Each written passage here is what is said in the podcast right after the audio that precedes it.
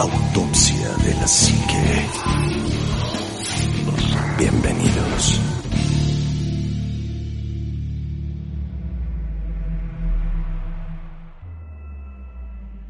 Cinco, cuatro, tres, dos. Hola, ¿qué tal amigos? Buenas noches, bienvenidos a su programa de Autopsia de la Psique. Y feliz y contento porque estamos el equipo completo y eso me da mucha alegría y siempre, siempre lo he externado de esa manera. Juanma, muy buenas noches, amigo. ¿Qué tal amigos? ¿Cómo están? Muy buenas noches, bienvenidos a Autopsia de la Psique. Es un gustazo estar al lado del señor Don Anima, que yo pensé que no iba a volver a este programa después de la lluvia de la semana pasada. se cayó el cielo, la semana pasada que estábamos Sí, claro. grabando, se cayó el cielo. Este, y pues siempre un gusto que nos ah, hagan el honor de acompañarnos, muchísimas gracias. Hoy hay un tema, eh, creo que ah, como al 90% de la gente que conozco le interesa esto o sabe de esto. Y Así es. este, bueno, pues esperamos que lo disfruten. Bienvenidos a Autopsia. Así es, amigo Omar, muy buenas noches.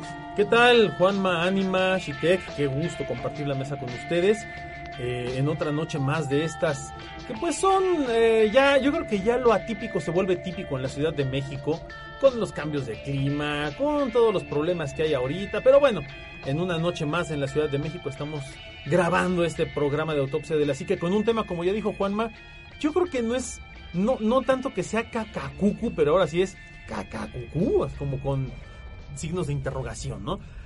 Y yo creo que les va a encantar, así que bienvenidos. Así es, amigo Shitek, muy buenas noches, amigo. Anima, Juanma, Omar, estimados autopsios, bienvenidos sean a su medianamente gustado podcast semanal Autopsia de la Psique. Y pues bueno, la verdad es que el tema sí está bastante raro. Yo, yo eh, utilizaría el término que tiene el anima sui generis, porque realmente hay como mucho error al respecto, mucho mito. Va a estar bastante, bastante interesante. Así es, y vamos a hablar precisamente de la maldición de los faraones.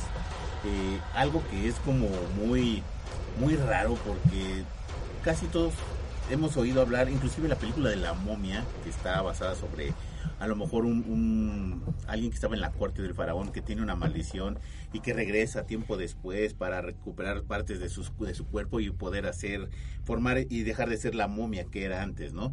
Y esto de los faraones, igual también la maldición de Tutankamón, que es la, yo creo la maldición más conocida o la más famosa, en donde pues todas las personas que intervinieron en esta tumba de- del rey Tutankamón, pues fueron parte de esa maldición de, de- de esa, de esa momia y que murieron en circunstancias bastante, bastante raras, ¿no?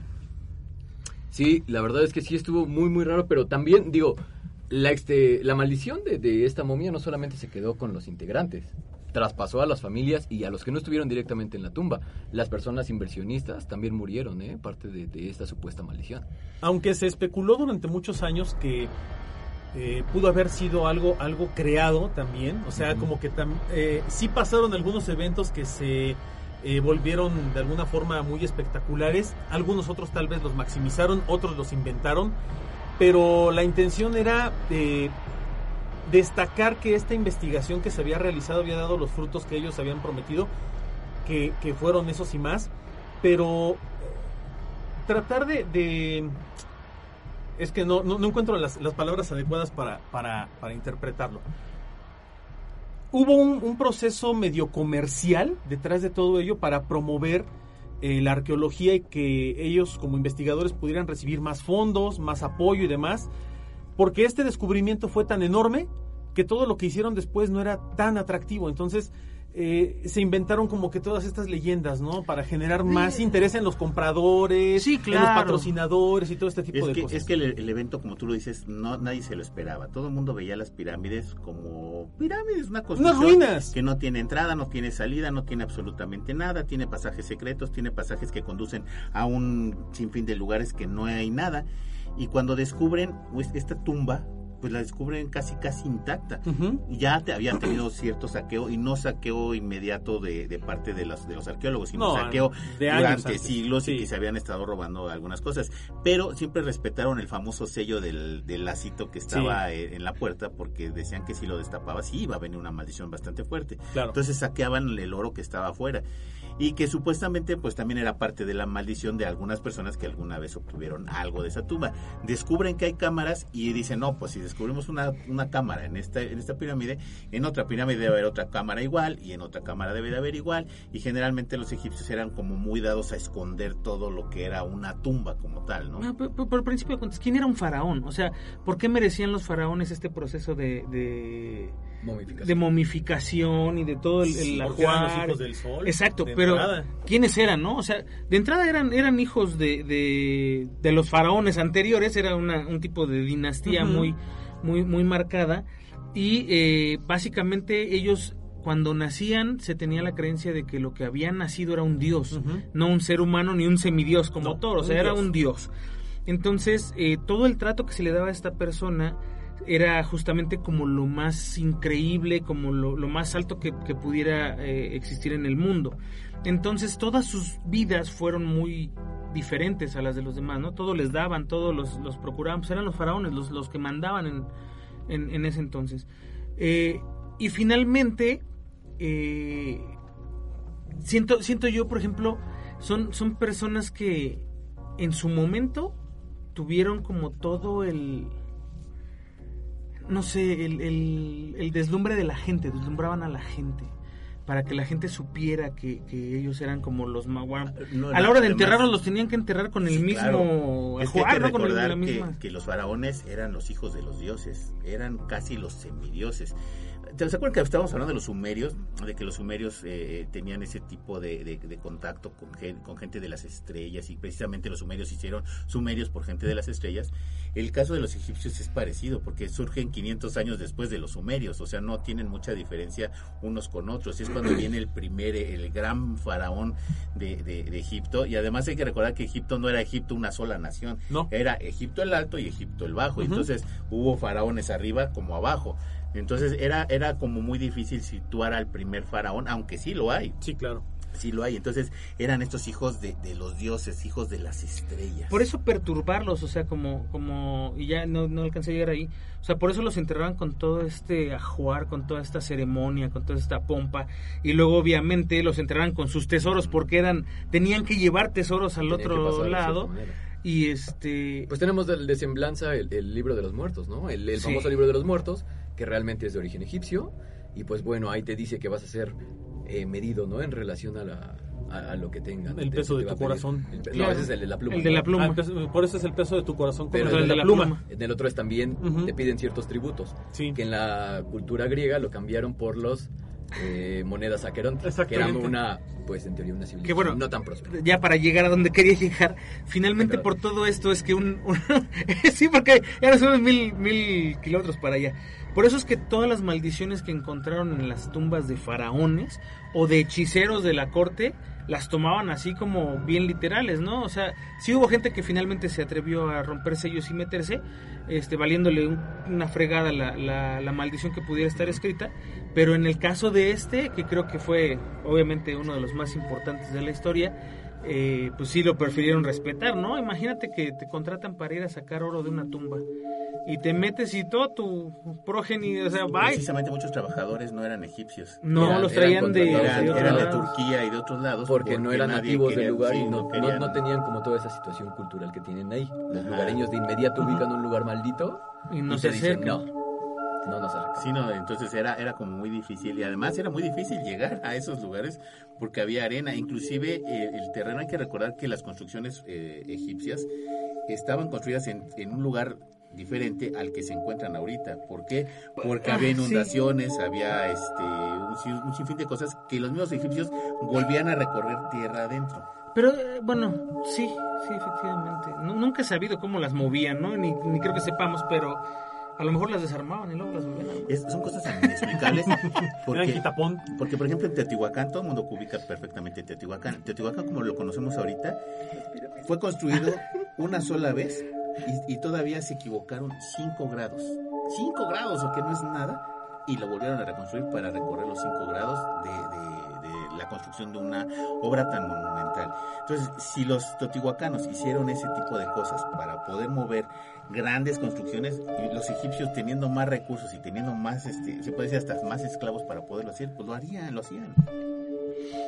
Pues no sé, a mí, a mí yo creo que, como bien dice Omar, ¿no? hay cosas que se habrán perdido en la historia y se habrán perdido en el, en, a lo mejor si es que lo llegaron a registrar en algún lugar, se habrá perdido, ¿no? Pero este, sí, hacer una pirámide y moverla, porque además la movieron no sé cuántos Sí, o sea, no, no es. cientos no de es metros poquito. para adentro. Y ¿no? vieron que hace poco pudieron replicar la forma no tan eh, avanzada en esta tecnología actual, donde podían mover grandes bloques de, de- de concreto. casi, Con las casi poleas, pesados, Con las poleas, con un, con un dominio de poleas.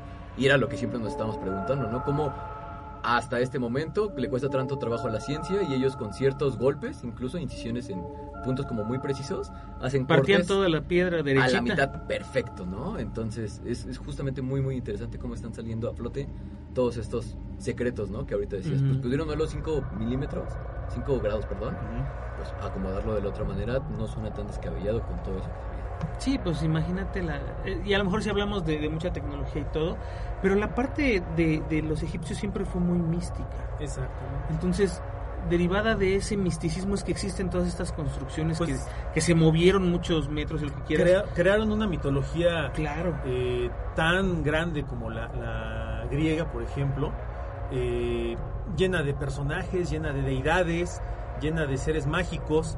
Y de hecho, bueno, ya tal vez regresándonos un poquito más al, al tenor del programa en este momento, eh, mucho de este misticismo y de esta espiritualidad la plasmaban en los sepulcros de los faraones Claro. y ponían sellos y ponían marcas y ponían este, advertencias y demás. Sí, claro. Eh, Pero- todo siempre con la con la consigna de que como la persona que estaba sepultada ahí era alguien muy importante, era un dios y no había que perturbar su sueño eterno, eh, trataban de hacer todo esto para atemorizar precisamente a cualquiera que quisiera saquear, meterse o hacer algún tipo de cosa y de ahí surgen muchas de las maldiciones que se conocen, ¿no?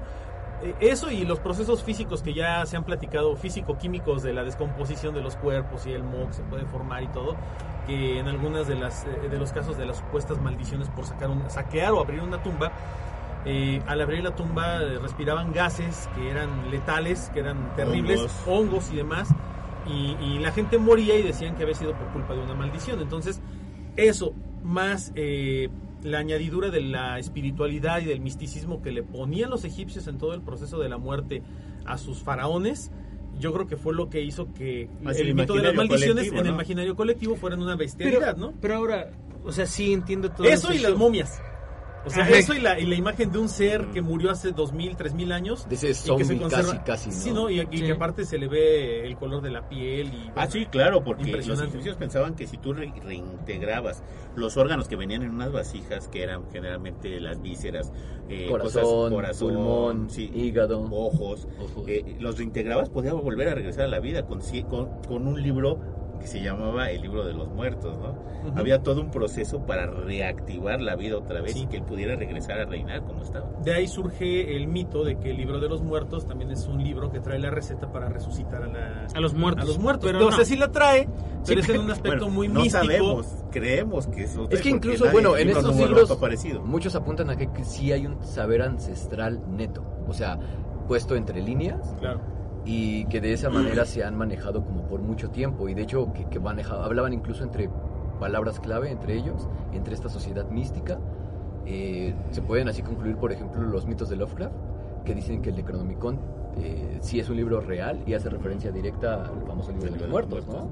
Entonces sí trae como esos datos eh, reales, entre comillas, que ya sabes, tienen algún elemento como de mentira, magia, alquimia. Sí, pero Y que se pusieron de moda en los 1900, de los 1910, 1920, que es cuando empiezan a descubrir las tumbas de, de los, del Valle de los, Ej- de los Reyes y todo ese tipo de Sí. cuestiones, y que empieza a ver como, si ya sabías que había, por ejemplo, los, los que habitaban Egipto decían, bueno, es que si abres una tumba vas a tener una maldición, y como que el mito de la tumba y la maldición se vuelve más grande o más, este más mediática cuando llega una persona de, de Inglaterra a abrir una tumba egipcia y la, y la maldición en vez de que sea local pues se vuelve todo un fenómeno mundial, ¿no? Claro. Pero aquí creo que todos los puntos son explicables, o todas las muertes, no los puntos, todas las muertes son explicables científicamente y además tienen un motivo y una razón que las dispara en, en la historia. No sé quién murió de un piquete de un, de un Howard animal, Carter fue el no que descubrió la, la tumba del faraón este de Tutankamón desde la dinastía número 18 y, y convence a un tal Lord Carnarvon que financiase la búsqueda en el Valle de los Muertos, precisamente un noviembre de 1922. Ya tenían ubicada la tumba en 1920, más o menos, ¿no? Él descubre la tumba y empieza a ver esta serie de, de fenómenos. Encuentran la tumba, empiezan a descifrar. Acuérdate que habían encontrado la piedra roseta con que empiezan a descifrar los símbolos y las cosas que vienen en la pared. Descubren que viene enterrado con carrozas, con joyas, con un montón de cosas que, que estuvieron al, fuera del alcance de los mortales. Fue una tumba que estuvo sellada 3.000 años. Casi toda la mayoría de las tumbas de- del Valle de los Reyes, todas, en su totalidad, casi todas fueron este, ¿Saqueadas? saqueadas. Inclusive las momias eran atracciones de circos, atracciones de, de gabinetes. Los gabinetes eran los que ahora son los museos. Los gabinetes, cualquier persona que tuviera dinero tenía un gabinete que era donde estaban expuestas las cabezas de las cebras, que abrías una vitrina y tenías ahí a lo mejor un feto, cabezas de jíbaro, eh, y algo que tú ibas recolectando a través de, con el dinero que te iba dando, tú ibas recolectando a través de todo el mundo. Entonces esos eran los famosos gabinetes que casi todo el mundo tenía una momia egipcia, ¿no? porque era como parte importante de cualquier colección. Una, una gran parte de, de esta de, eh, de este imaginario colectivo en torno a las maldiciones y a la cultura de ver momias porque era una cultura prácticamente ir, eh, ir a los circos de, de fenómenos de cosas raras Sí, claro. de momias era muy atractivo pero eso es en un sector de la población. Ahora hay que pensar del otro lado. Los que tenían dinero para pagar cosas realmente espectaculares. Mucho de lo que se sacaba de las tumbas se vendía a, a gente excéntrica, a coleccionistas, gente O decirlo millonaria. tal cual, se lo robaban. Se lo y- y robaban en este también. caso los ingleses robaron a Egipto Muchísimo, sí, claro. Los ingleses y los franceses. Los franceses. Pero aquí el punto es que eh, estos, estos mitos y estas leyendas sobre alguna tumba, sobre algún objeto, generan todavía más interés y morbo por parte de un coleccionista o de un comprador. Entonces, en lugar de que tú ofrezcas algo en mil pesos, lo ofreces en 40 mil y hay quien te lo compre. Entonces, eh, esto también ayudó a que, a que Se reactivara hasta cierto punto toda la economía. no, del lugar, ¿no? aparte de eso, hubo una, una situación, hubo un boom de encontrar tumbas en Ujú. Egipto.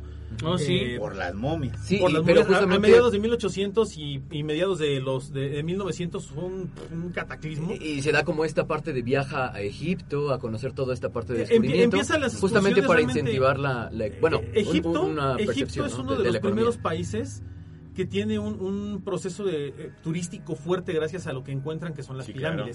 Entonces, el, el ir a Egipto, eh, aún para la gente de aquella época, hablando tal vez de 1800 en adelante, eh, mediados de 1800 en adelante, es algo impresionante. ¿Por qué? Porque hay gente que sí paga un, un, un viaje, hay gente que sí paga el deseo de ir a ver las pirámides en ese momento. Y se vuelve un centro turístico de interés mundial. Ahora imagínate tener, por ejemplo, una pieza que estuvo en una tumba Sí, claro. de un faraón y no cualquier faraón te, te inventan o te ponen ahí un faraón eh, tremendo y luego todavía te dicen que hay una maldición detrás de lo que pasó cuando encontraron el tesoro pues tú como coleccionista dices no manches yo no pago un De aquí peso soy. pago 50 millones no porque yo lo necesito para mí ¿Se han puesto a pensar que tal vez estas maldiciones son impuestas por las mismas personas interesadas? Si No, en algún claro. punto saquean los, esos tesoros, Aquí el problema es que es más conveniente que no abran la tumba pensando que hay una maldición. Puede ser, Claro, sí, pero ¿no? más bien como que el, el- el fenómeno de la maldición de, de- de- de los faraones se volvió mediática por el, el- gran descubrimiento y lo que coincidentemente o desafortunadamente le pasó a los integrantes de las personas Sí, que, lo, que lo- fue que lo- bastante que lo encuentran, fortuito, ¿no? ¿no? O Así sea, es. Y por ejemplo, ¿te acuerdas que les mencionaba de, de Lord Carnarvon? Eh, él había sufrido un accidente de coche unos años antes y que le había afectado, entre otras cosas, los pulmones. Era, era volvemos a- otra vez al aspecto de, lo- de los pulmones, ¿no? Y vivía en Egipto porque el clima era más seco, era mejor para su salud. Entonces él fue el que empezó a, a presentar manifestaciones de- en los pulmones. Pues él mismo, en 1923, cuatro meses después de abrir la tumba, eh, fue picado precisamente por un mosquito. Ya ves, te digo, lo picó un bicho y, Le y lo mató. Y después se cortó, eh, se cortó la, la- la picadura mientras se afeitaba. sí. Luego Y le cayó un bote de pintura en la cabeza. o sea, Sí, Y- está súper yunque. Sí, le- le pica estaban, el mosco. estaban mudando un piano y le cayó Es que, de- es que es que es increíble, ¿no? O sea, le pica el mosco. sí Y dices, bueno, ya. No, bueno, ya- pulmones, los mosco. afectan los, los pulmones. Pero, a, yunque. a- a lo mejor, Pero- bueno, el yunque no. Pero por ejemplo, el, el, el, el insecto mataba muchísimo en, en la Puede ser, no, pero es que el mosco no, no realmente no fue el, el problema. Le pica el mosco, se rasura Y se corta y se ese, ese piquete. Y ese piquete le, le causa una septicemia, ¿cómo se dice? Ajá. Que le provoca la muerte. O sea, sí tienes que estar muy jodido en ese día para que te pase Sí, todo exactamente. ¿no? Exactamente. Porque estás de acuerdo que el piquete de mosquito al día siguiente ya no lo traía. Es una Pero esta- qué tal, esta- ya me voy a esta- morir, esta- dice. pues sí, esta septicemia se le junta con una neumonía. No, bueno, ya. De, de la neumonía. Y luego- y luego que le llegó un perro y afecta a lo los orinó, pulmones, no ¿no? manches. Pues, oye, entonces, pues. No, sí, ese, ese güey sí estaba destinado a morirse ese día. Sí, no, cabrón. Bueno, pero ya- se muere en, en abril y además para su mala suerte todavía no se descubría la penicilina. ¡No! o sea que fue el cuadro completo. o sea, se- Una semana después sale a la venta la penicilina. ¿no? Sí, pues sí. Qué mala onda, güey, sí. En la misma hora de la muerte de Lord Carnarvon, eh. Susie, que es una, una, una perra yo creo, aulló y cayó fulminada en Londres. También dijeron que cuando Lord Carnarvon murió, en el Cairo hubo, una- hubo un gran apagón que dejó obscura la ciudad, pero por momentos después regresó la luz. En ese momento los familiares en el hotel se comunicaron con la empresa de electricidad sin recibir explicación extraña al fenómeno. O sea, O sea, es una cadena así de todo me pasa en este rato. sí, sí, por eso digo, es, es como que alguien hubiera pensado, como dice Shitek, no, a este güey lo vamos a hacer pasar como que se murió todo esto para que jale más gente, ¿no? El, puede ser el mito o lo que sea, como tantos este, cuates que inventan lo de los ovnis. Pero Ahora, finalmente, Fueron, a lo mejor fue una, una cadena de coincidencias, si tú quieres. Pero alguien llega y dice, es que en la tumba del faraón estaba escrita la parte que dice, la muerte vendrá sobre las alas ligeras al que estorbe la paz del faraón. Alas ligeras, mosquito. Ajá. ah, sí. Empiezas a buscarle ya tres pies al gato, ¿no? Sí. O sea, ya son esas como coincidencias. Suena como las, las predicciones de Nostradamus. Sí, totalmente. Y o- cuando Nostradamus escribía Sí, tercetos claro. a cada rato. que bueno, es que cada quien lo interpreta como quiere y cada quien le suma como puede, ¿no? O sea, hay gente que ya le echó ahí mil palabras, más como a la Biblia le escribieron cosas que no llevaba y... O sea, es lo mismo, creo yo que es lo mismo. Bueno, Sir Conan Doyle, ¿lo conoces? Ajá, ¿eh? Bueno, ya no lo conozco. creador pero No, no, bueno, pero tú tienes noción de Arthur La referencia sí la tiene clara. La Sí, reverencia, sí. el, el- El creador de el creador de Sherlock Holmes. Sherlock Holmes, que él y su esposa eran fanáticas de este mundo de ocultismo y un montón de ese tipo de cosas. Ujú. Él creía fervientemente que la maldición era, era este. Real. ¿Has- era has real. leído a Sherlock Holmes? Sí, claro. Si ustedes no lo han leído, léanlo. Hay un hay un libro que leí yo que se llama El perro de los vasos. Es, ay, no, el, el, el hombre invisible, me parece.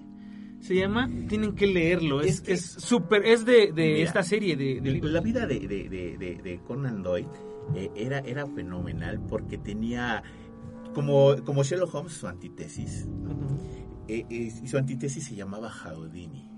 De hecho. Entonces, estos dos personajes que eran magníficos cada uno en su ámbito, los dos creían en el ocultismo y decían y eran fervientes eh, conocedores de este, de este tipo de cosas y aparte ellos creían que sí había una vida después de la vida y, Sí. y- y ellos aseguraban, inclusive Houdini eh, le dijo una vez a su esposa, si yo regreso, si yo me muero, le voy a regresar para decirte que hay vida en otro vida. lado. Si tú te vas primero, tú me avisas si viene a la vida. Y lo mismo hizo Sir Conan Doyle con su esposa. Se murieron Sí. al mismo tiempo, ya no supimos qué pasó. Oye, no, no, oye, no, ¿qué no. crees que sí? Sí hay vida. Aquí, En no, en el caso, en el caso de Houdini, su esposa gastó millones de dólares y En se mediums. encontró un montón de gente defraudadora, perdió casi toda su fortuna Sí. por tratar de comunicarse con Houdini. No, y además eh, la condición era una sola, ¿no? Que eh, la medium o el medium que lo contactara tenía que decir cuáles fueron las últimas palabras que le dijo él a su madre en su lecho de muerte. Eh, no, no es, no es, eh, ¿Y cómo la sabía ella? no nadie las pudo, eh, na- nadie las supo jamás. Eso era una condición para ver si realmente La eh, esposa se la sabía. Ah, ok, sí, ok, ok. cuando la esposa Sí, sabía. es que yo dije, ¿qué onda? ¿Cómo? Eh, hubo, ¿Cómo unas últimas, no, es que hubo unas, no, pues, es que, es que hubo unas últimas palabras en el hecho de muerte de, de, de Houdini eh, y él repitió las palabras que su madre le había dicho tiempo antes y creo que incluso estaban en algún otro idioma. Eh, por eso era muy difícil que un medium pudiera, pudiera responder a esa pregunta, ¿no? ¿Cuáles fueron las últimas palabras de Houdini a su madre antes de morir? Entonces esto era una, una se hizo una, una especie de carrera en el mundo para tratar de, de- de ganarse esas fortunas que andaba repartiendo su mujer, Sí, claro. este, con tal de contactar a su, a su esposo muerto y que le dijera si existe el más allá. Pues se murió la señora y jamás Pues, es que se puso de respuesta. apechito, dijo, estoy buscando a mi esposo desesperadamente Pues en sí. el más allá y pues hubo un montón de, de gente que Charlatanes. aprovechó, bueno, más bien todos lo apro- se aprovecharon de ella, ¿no? Ahora van a decir que qué caramba tiene que ver todo esto con lo de Egipto, pero aquí hay algo muy curioso. Ah, bueno, es que co- Houdini, comparamos por a ejemplo, Conan Doyle y con- Houdini, por ejemplo, era uno de los, de los principales interesados en la egiptología. Le llamaba mucho la atención todo lo que tuviera que ver con, con, con esa cultura. Incluso algunos de sus trucos de escape más famosos estaban basados en, en la Mm, cultura egipcia. Era muy atractivo. Y él era de las personas Tenía que una pirámide, ¿no? Donde se metía. Sí, él, Sí. él se dormía dentro de una pirámide y todo. Él pagaba fortunas, él Es pagaba que- fortunas por adquirir productos que venían del saqueo de las tumbas en Egipto.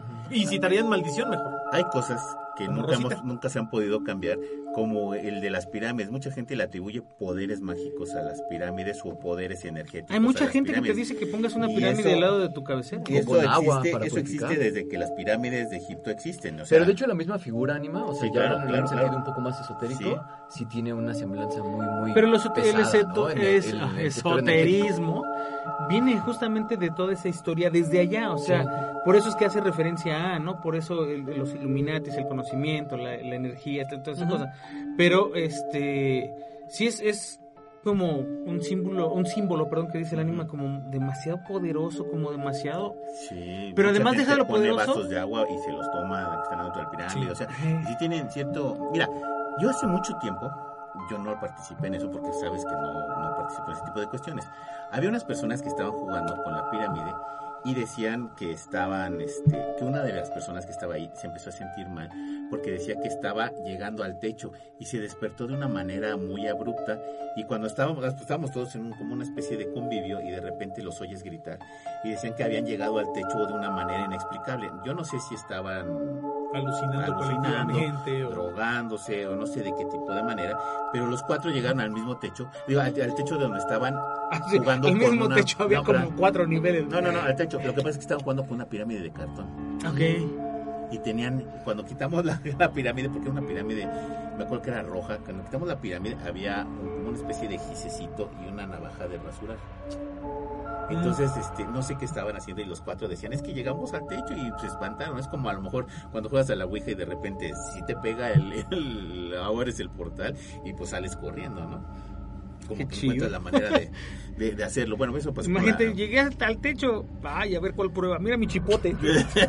¿No? Sí, Está raro. pues sí, ¿no? Bueno, el hermano de, de Lord Carnarvon, Andrew Herbert, quien estuvo presente en la apertura de la cámara, pues también muere regresando a Londres. Estaba en Egipto, se regresa a Londres y fallece.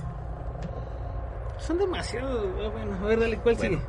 Arthur Mace es el hombre que le dio el último golpe al sello, al sello real. Pues Se él- tronaron, me hicieron pilita y no, fíjate que no sé cómo estuvo, aquí dice Debe que fue el último menos que le dio el golpe. o dos sea, personas. o O sea, todos le dieron golpes menos. y Yo creo que él fue el último y lamentablemente pues murió en el, en- en el Cairo. Poco después sin alguna explicación media, médica. Muere, fallece. Se lo, ok, y luego hay otro que también se muere, ¿no? Sí, claro. Se lo llevó, Se lo la llevó la momia, güey, literalmente. ahí sí. Sir Douglas Reid, que era el que hizo la Causa de la muerte, causa de la muerte del señor. Se lo llevó la momia. Se lo cargó la momia. Ah, así asienta en Sí. su acta y... Se lo llevó la propia bye. Pues sí. Bueno, Sir Douglas Reid, quien fue quien radiografió la momia de Tutankamón, enfermó y volvió a Suiza, donde murió dos meses. Pero se supone que la había tratado mal, ¿no? Ah, O sea, Sí, cuando la iba... sí, o sea, no la trató como debía con respeto sido, y no sé qué, es, y- como que decía, pero bueno, no. bueno, eh, eh, todo lo que se volvió mediático alrededor de la momia, ¿no? O sea, aquí está. Eh, la secretaria de Carter, ¿qué crees? También- murió también- de un también ataque murió. de- de- de- del corazón. Y su padre se suicidó al enterarse de la noticia. No, bueno. No, bueno, o sea- ese sí ya no puede ser ni siquiera de la maldición. No, pero es que ya buscas como la cadenita, ¿no? Este, la, la- la secretaria que estaba haciendo la- lo de la radiografía se muere. Y acababa de adoptar un perro y como 12 años después se el murió. perro se murió. o sea, es tonto, ¿no? Sí, no, de, de- de hecho a veces así suena esta parte de la A cadena él, de a él lo ¿no? involucran obviamente en la maldición sin haber estado jamás en contacto Ni con la mugrosa momia, ¿no? Pero le tocó. Sí, Pero no, bueno, era parte Bueno, de- no mugrosa, eh, la, la- la momia que Sí estaba mugrosa. Daño colateral. Un profesor canadiense que estudió la tumba con Carter murió de un ataque cerebral al volver al Cairo. No, bueno. O sea, ¿cuántas muertes ya? Sí, todavía faltan más, pero, o sea, comprender que haya sido causado por, la maldición, momia de es, muy difícil, pero también puedes ponerte a entender de que hay maldiciones y, y, por ejemplo lo decía el, el mago cuando entrevistamos a Víctor, cuando entrevisté a Víctor él decía, es que hay maldiciones que parecen que no son maldiciones o hay cosas que, que, o sea, hay muchas se, se cosas dicen como que muy al ahí como se va, muy ¿no? al ahí se va y No, y además le buscas y le retocas, porque por ejemplo, eh, cuando descubren la, la, la- bueno, cuando están haciéndole la radiografía a la momia, descubren que justamente donde tiene, donde Carter fue, este Lord Carnarvon, se fue- tuvo el piquete de mosco, tenía un piquete de mosco también la momia. Fíjate, y, y se Ah, ve, güey, en, en el, En la- acá, en la sí, pasita la- esa de piel que todavía tiene. Ah. Ahora, aunque mucha gente dice que todas las personas que estuvieron en la autopsia de la momia fallecieron por causas inexplicables, la verdad es que el único que se murió fue el radiólogo. Ujú. Fuera de ahí nadie Y aparte murió. se murió por Así obvias es. razones, ¿no? Por manejar Así es. En ese entonces Y el sí. que debería de, de haber, bueno, de haber caído en la maldición más terrible porque fue el que organizó todo Hardware Carter, ese no murió. Pues siguió no, su vida normal y murió de causas naturales. Y todavía fue creo que otras este otras Expediciones. expediciones ahí. Sí, claro. Sí. Entonces, pues ya no hubo así como que dices, bueno, ya, ¿no? Ya, en realidad estas fueron las muertes. Y no, bueno, por ejemplo, eh, hay una teoría ahí que dice que cuando una tumba lleva tanto tiempo cerrada se generan bacterias y hongos, y esporas y muchas cosas Ese que, vapor que que cuando abres las primeras personas que lo respiran indudablemente pueden llegar a morir por esa situación Ujú. porque son Es lo mismo que te pasa con el guano. ujú, sí Si tú te metes a una cueva donde hay guano o donde hay y no traes mascarilla te y no traes mascarillas, eh, generalmente te da una especie de candidiasis, se llama así la enfermedad, que es producida por un hongo que se te impregna en los pulmones inmediatamente porque son esporas que están flotando en la cueva. Cuando tú las respiras, las pegas en tus pulmones y entonces empieza una manifestación de hongo en los pulmones y en determinadas partes de tu cuerpo. Entonces, pues eso es como muy, muy explicativo. Igual que lo pasa, pasa en las tumbas que tenían ciertos hongos o ciertos pigmentos, porque las pinturas lo producían o el mismo yeso que lo, con lo que este, hacían la, la, la, la- la cámara, producían ese tipo de hongo, ¿no? Sí, y, bueno, finalmente también eso podría tener mucho que ver con la gente que abre la tumba y que se muere, ¿no? Ujú, O sea, por es. respirar este tipo de cosas. Sí, pero se asocia, ¿no? La- Sí, lo- lo obvio, Lo obviamente. místico y lo mágico. Hay, hay un video con del, del, del extraterrestre ruso, ¿se, se acuerdan de ese video? Sí, claro. Que abren, supuestamente hay una tumba en- en- de un extraterrestre en, en una pirámide, la encuentran y cuando abren, o sea, haz de cuenta que te- terminan picando una pared y cae la pared, fuera del polvo que genera esta pared, la cámara está llena de un gas blanco. Y hay gente que, bueno, primero hay gente que dice que ese video es falso, bla, bla, bla, lo que ustedes quieran. Pero tiene una lógica, o sea, realmente cuando tú abres una cosa que estuvo cerrada durante mucho tiempo, la humedad ya se apoderó de ese lugar, ya tiene esporas, ya tiene muchas cosas. Imagínate 3000 años, ¿no? O sea, encerrado ahí y que de repente llegas y le abres y Sí, te sí. metes. Si en tu casa cuando dejas un cuarto cerrado por dos, tres días ya lo abres y huele a... No, y de hecho, Gacho, si hubiera, si hubiera una eliminación de toda la humanidad o de una, no sé, una explosión radioactiva, lo que tú me quieras, el peor, el peor escenario Escenario catastrófico de- del planeta, ¿qué es lo primero que va a poblarse la, la planeta Tierra? De hongos. Hongos, de hongos, esporas, de esporas. mohos. porque eso es lo que siempre va a existir, o sea, no se va, no se erradica, entonces eso es lo primero que va a haber. Ahora, ahí les va. Si pensaron que la maldición terminó en 1922 y No. 1923, no. La maldición regresa en 1960 y en 1970. Y de ahí cada 10 años hasta hoy. En 1900 Y ahí el 2020 en nos ha 1900 pegado durísimo. En 1960 el Museo de Londres abre con bombos y platillos la exposición La tumba de Tutankamón. Trasladan los, e- los este, artefactos, le sacan una visa a Tutankamón. eh, pasa, Sí, sí, sí, pasa el océano, pasa el océano Mediterráneo, pasa Europa, pasa el, el, este, el estrecho de ahí se me fue el estrecho de entre Francia e Inglaterra. Gibraltar. De Gibraltar, llegan a Londres y exponen todas las piezas. Bueno, el director del museo muere de unas circunstancias bastante raras. Pensé que iba a decir de una circuncisión. No, no, no. Te de- lo de- juro. de es que hizo como una circunstancias- pausa, ¿te diste de cuenta? circunstancias De unas bastante raras. circunstancias. Las personas que portaron los objetos, algunas tienen accidentes, no fatídicos, pero tienen accidentes que se les atribuyen a las piezas.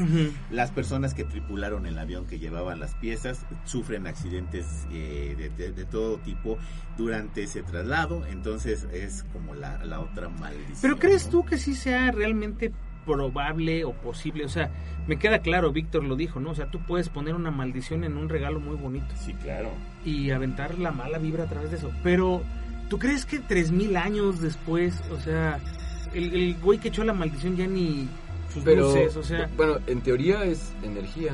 Entonces la energía, pues ya sabes, no desaparece después de 5.000 años. En teoría se encuentra Sí, pero por entonces ahí. la, la energía tiene el, el libre albedrío de decir, No, ah, este güey me abrió pero la sobre su familia. de algo. Ujú. Veámoslo así. Nosotros siempre hemos dicho, cuando una casa está infestada por entidades oscuras, es una casa que por lo regular es una casa violentada, es una casa que se respira en emoción de mucha soledad, es una casa triste, por las razones que tú quieras, ¿no? Pero se encuentran esos factores. Sí, claro, se encuentran todos esos factores. La energía lo único que hace es apoderarse de esas. Exactamente, y, y es un círculo vicioso, entonces, bueno, yo no sé. Y, y No yo sé siento, que, yo siento que la tumba de un faraón debe de haber tenido mucha energía de una forma increíble, además con los rituales que se hacían. Exactamente, Y porque había no faraones. nada más era el faraón que moría solo. No, metían allá todo el séquito. todos los- todos, Claro. eh, ¡Oh, las van algunos pa' adentro, ¿no? regalitos de ahí de unos niños o unas personas ahí que también se juntaban a, a la manifestación Sí. de ir con el con el faraón a otra tierra, etcétera, etcétera. O sea, no era como una cosa pues vaya, como una cosa muy muy feliz, ¿no? El No. asunto, sino ya sabes que murió el faraón y todos sus sirvientes, todos sus séquitos iba para adentro. Al igual que las personas que lo quisieran acompañar en el viaje, ¿no? Claro. Incluso se pedía, ¿no? Que Sí, claro, claro. a sus sirvientas, A sus las esposas, metían a a, su las esposa. esposas, a las sirvientas, A sus a, a los animales. animales, o sea, a los animales sí los mataban para Entonces, dejarlos sí había acomodados. bastante energía Sí, claro. densa, ¿no? Sí, o sea, no era como una cosa bastante de felicidad. Pues sí, Pero claro, imagínate, ¿cómo, te, ¿cómo los habrán encerrado? O sea, ¿tuvieron que haberlos dejado drogados o de alguna forma por si alguien se Había- rebelaba? había No, un- no, había brebajes. había un brebaje que les daban y los dormían. Para que pudieras. Sí, los dormían. Pero Pasar. entonces ellos no pasaban por ese proceso de momificación, ¿no? No, no, No, no. ellos eran... De hecho, por eso en las tumbas de Egipto se encuentran a veces momias y huesos. Sí. Nada más osamentas. Pero no, no, la, la momificación era un Sí, procedimiento caro y no era para Y era, No, y sí. era para puros faraones. Sí. No, No, bueno, se- también en había teoría para había para sacerdotes, Ah, y bueno. otras personas. Era Sí, gente para de muy gente alto muy, nivel. de muy alto nivel.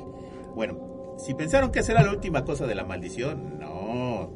La última víctima atribuida a esta maldición fue Ian McShane, ya que poco antes de comenzar la filmación de la película en 1980, La maldición de Tutankamón, protagonizada por Ray Chonbur, Mala película, mala. en donde participaba en un papel secundario, su coche sale de la carretera y se rompe gravemente las piernas.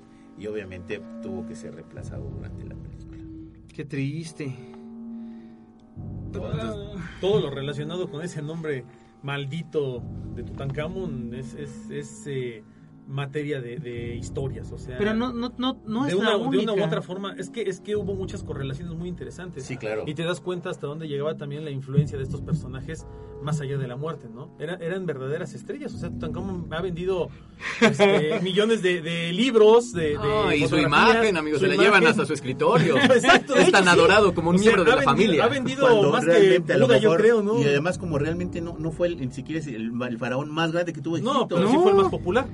Al menos en, en su muerte. Fue el o más sea, popular por lo que encontraron. No, por la obra que él hizo Porque con la estaba sociedad. Ramsés. Ajá, porque había otros que eran más. que eran mejores faraones. Pues sí, o Y sea- además él se muere pues, prácticamente siendo un niño, ¿no? Yo creo que eso fue lo que más Pues ayudó. generó un, morbo o sea, brutal por yo- parte yo de todo el siento, mundo. En lo personal que se hizo famoso porque fue la primera tumba que se encuentra así a gran magnitud Sí. sin que hubiera estado saqueada. Sí, yo Y recuerdo Entonces el, el hecho arqueológico de- de... ese momento ha de haber sido grandioso, ¿no? Y, y yo recuerdo libros de, de no solamente de acerca de Egipto, sino de cualquier cosa que traen en la portada la, la máscara mortuoria de Tutankamón, bueno, la parte de arriba del sarcófago.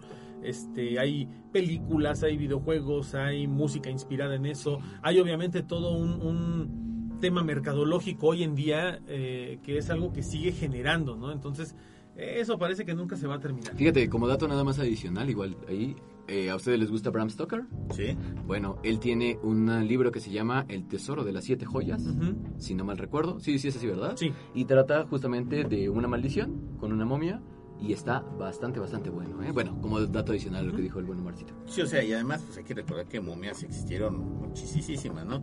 Ahora, la que se hizo más grande y la, a lo mejor si tú quieres la más la más famosa fue precisamente este la, la de Tutankamón, pero hay que recordar que por ejemplo Cleopatra, estuvo Cleopatra, estuvo Ramsés, estuvo un montón de, de, de Nefertiti, un montón de gente egipcia que también estuvo como, como más este pues más ligada a otro tipo de cosas, ¿no? Ay, Ahora hay que recordar que fueron eh, en la en, en Egipto fueron 16 gnomos que son casi casi como los faraones Ah, del Alto Egipto y 10 del Bajo Egipto.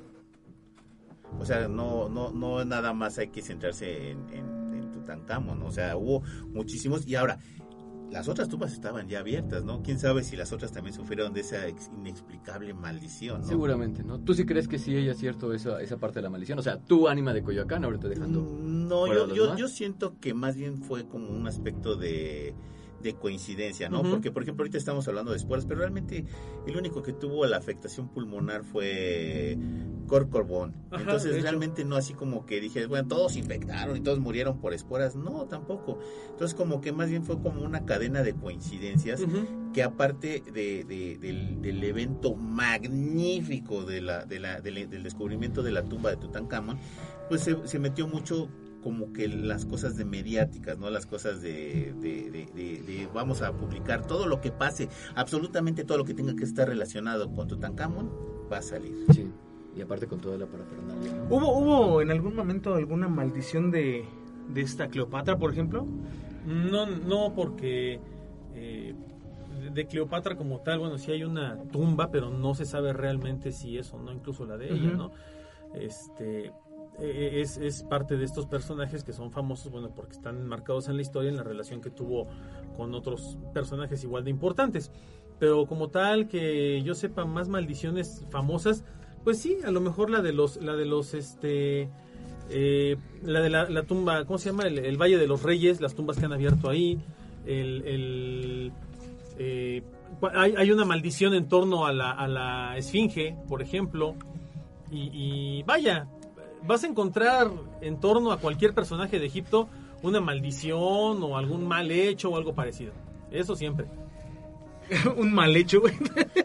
Te te capté un mal hecho. Por eso un mal hecho. No, y además, bueno, o sea, lo mismo, hay que recordar que, como me preguntaba Chiste, ¿tú sí crees en eso? Hay, que recordar que y después de este hecho de la tumba de, de Tutankamón, se volvió así como que todo mundo debería de tener una pieza de Egipto, o todo mundo debe tener un museo, todo el mundo debe tener una pieza de... Museo que se respete debe tener alguna pieza original de Y vas a ¿no? decir, es que aquí en México no hay... Sí, en México sí, sí hay. hay. piezas. Y esas piezas son, creo que son tres piezas, las originales que están en el Museo de las Culturas, ahí atrás en En la calle de Moneda. Moneda. En la calle Moneda, ahí se encuentran esas piezas que están bastante padres. No son, a lo mejor no son los grandes tesoros que pudo haber tenido el Museo Británico, el Museo de Egipto, pero son piezas originales que están ahí. De hecho, hay una reconstrucción de la cámara de Tutankamón y hay una reconstrucción de un entierro faraónico y de un entierro normal de una persona común y corriente. Eh, está una una réplica de la tumba de Tutankamón. Sí. Entonces este, está, está como bastante padre si quieren ir a visitarla. De hecho, ahí, ahí ese museo está muy, muy, muy padre. Tiene, Es muy si- buscan fantasmas también ahí los pueden encontrar. Sí, ahí está es- bastante chido. Está cañón ese museito. Hay que ir, hay que ir. Bueno, en fin. Bueno, lamentablemente se les acabó el tiempo. Pero yo quería que- ir con más faraones, no nomás uno. No, pues es que yo también quería ir con más faraones, pero la verdad es que no nos da bastante, bastante tiempo para, para hablar de todo esto. Y es que además es, es- tan grande, es tan vasto. Además, si le podemos meter, aparte de las explicaciones de la maldición, le podemos meter este historias que vienen relacionadas a las momias, como del en el aspecto de los extraterrestres, en el aspecto, no sé, paranormal y ese tipo de cuestiones todavía nos da como para hablar 20 mil programas. Quiero ¿no? decir, espere su próximo programa de otro faraón que no sea Tutankamón. Fíjate que sí, este, sería bastante interesante porque, por ejemplo, Cleopatra, que también era muy versada en los aspectos este, Místicos. místicos, ocultos. Seductores. Ramsés, que tuvo esa pelea con casi todo lo, lo que se le encontraba encima, pues así como que bastante, bastante padre. O sea, hay un montón de cosas todavía que- Nefertiti, Nefertiti. vaya, hay una de... Nefertiti, que también estaba muy ligada a los fenómenos paranormales, Sí, ese tipo también. de cuestiones también. Es como, como muy padre, sería hablar, claro, que un capítulo Igual y de ahí cada- también ver lo de los reptilianos, ¿no? Están Ah, de hecho, sí, también. Es lo que te digo, o sea, de, de los reptilianos y ese tipo de cuestiones este, ya extraterrestres, porque ellos también vivieron una época en donde los dioses se relacionaban con los seres humanos. ¿Te suena la historia? Claro que sí. Y ese producto de, de esa relación incestuosa, bueno, no incestuosa, esa Nosotros relación, como eh, eh, sí, exactamente, esa relación entre dioses y eh, seres humanos dio resultado a productos que esos productos a la larga son los que se quedan dentro de, de, de la, de la alcurnia faraónica, ¿no? Así es. Bueno, pues lamentablemente se nos acabó el tiempo. Muy buenas noches, Juanma. Muchas gracias amigos por aguantarnos este ratote que hablamos de un faraón del que íbamos a hablar como de 10, pero bueno, iremos Sí, haciendo sí. más más episodios de otros faraones para que ustedes vayan sabiendo qué onda. tuviste la culpa. Sí, yo Porque sí, tú preguntaste cuántos muertos hubo y me Ah, y dice, y me empecé a acordar de cuántos había tirado. De sí, o sea, me, me acordé de, de todos los muertos faraónicos, así es que tú Bueno, tuviste pero, la culpa. pero le- les haremos otro episodio con otro faraón y otras cosas este, diferentes de maldiciones y muertos. Este, muchísimas gracias por compartirnos, por apoyarnos en Patreon. Todavía hay playeras, todavía hay tazas, todavía hay varias cosas. Si ustedes quieren algo, porque nos estuvieron diciendo este, que querían algo de mercancía de autopsia, este, mándenos un mensajito ahí al Facebook y con muchísimo gusto eh, la persona encargada, Shitek, celos, no, Shitek no, el que está encargado de esto es el ánima. Este, él se contactará con ustedes Sí, directamente. Claro. No, amigos, ahí cualquiera de nosotros les puede contestar. Muchísimas gracias y este nos escuchamos la próxima. Así es, amigo Omar, muy buenas noches. Anima Juan Machitek, un verdadero honor compartir como siempre el micrófono con ustedes. No, no voy a, a- a reiterar lo que dijo Juanma, muchas gracias por todo lo que hacen por nosotros y por seguirnos aguantando. Y bueno, pues no me queda más que desear que tengan aterradoras noches. Amigo Shitek, muy buenas noches. Anima, Juanma, Omar, amiguitos autopsios. La verdad, un podcast que va a quedar para la posteridad. Pero mucho. Mucho, Sí. mucho, mucho para la posteridad. Ya lo Entonces, quiero escuchar después. En 20 años. sí, de verdad. 20 horas. Ahí acuérdense de un easter egg que anda por ahí y ya después que nos digan, pues igual se los contamos. Igual, y un sí. día. Bueno. ¿Y luego qué más? ¿Y ya? No, Ah, pues ya pues- nada más quiero hablar eh, y mencionar que mucha gente que está en iHeartRadio, en Spotify y en otra, en otro tipo de Plataformas. de- de plataformas de, de- de podcast, eh, todos los podcasts están en iBox, o sea que si ustedes están oyendo a lo mejor en Spotify, nada más, no sé por qué Spotify nada más mantiene como 20 ocho. capítulos y, y llega uno nuevo y quita el último y así conforme va llegando va quitando uno. Entonces, si quieren escuchar todas las temporadas completas de Autopsia de la Psique, están en iBox. Así es. Bueno, yo soy su amigo el anime de Coyoacán y esto fue Autopsia de la Psique.